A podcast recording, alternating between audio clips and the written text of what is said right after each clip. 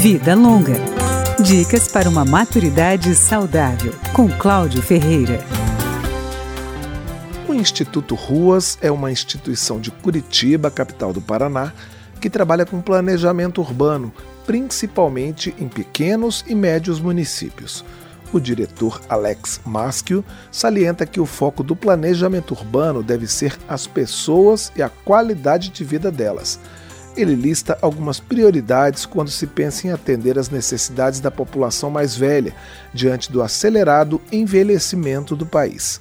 A primeira delas é acessibilidade como que estão os passeios, se esses passeios estão em nível, se as vias estão em nível, facilitam o acesso das pessoas de um lado para outro da via, se tem elementos que promovem a acessibilidade, inclusive aos edifícios, às residências, aos comércios e a acessibilidade na via como um todo.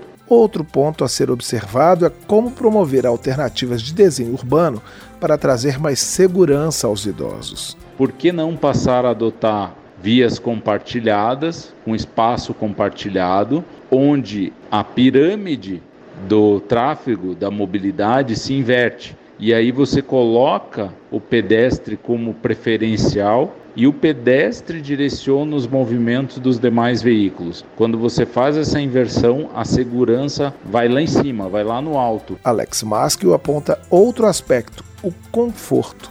Isso inclui não haver buracos, as vias serem fáceis de trafegar, os elementos visuais serem fáceis de identificar. Também engloba o conforto térmico, com pavimentação e paisagismo voltados para melhorar a temperatura ambiente. Mais um item da lista é dar a possibilidade de os idosos caminharem e realizar todos os serviços essenciais a pé.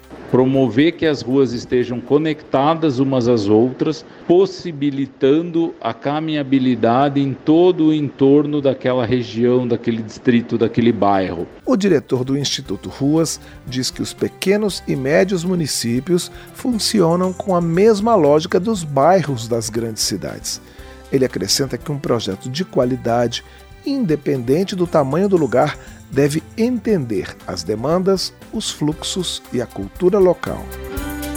Vida Longa, com Cláudio Ferreira.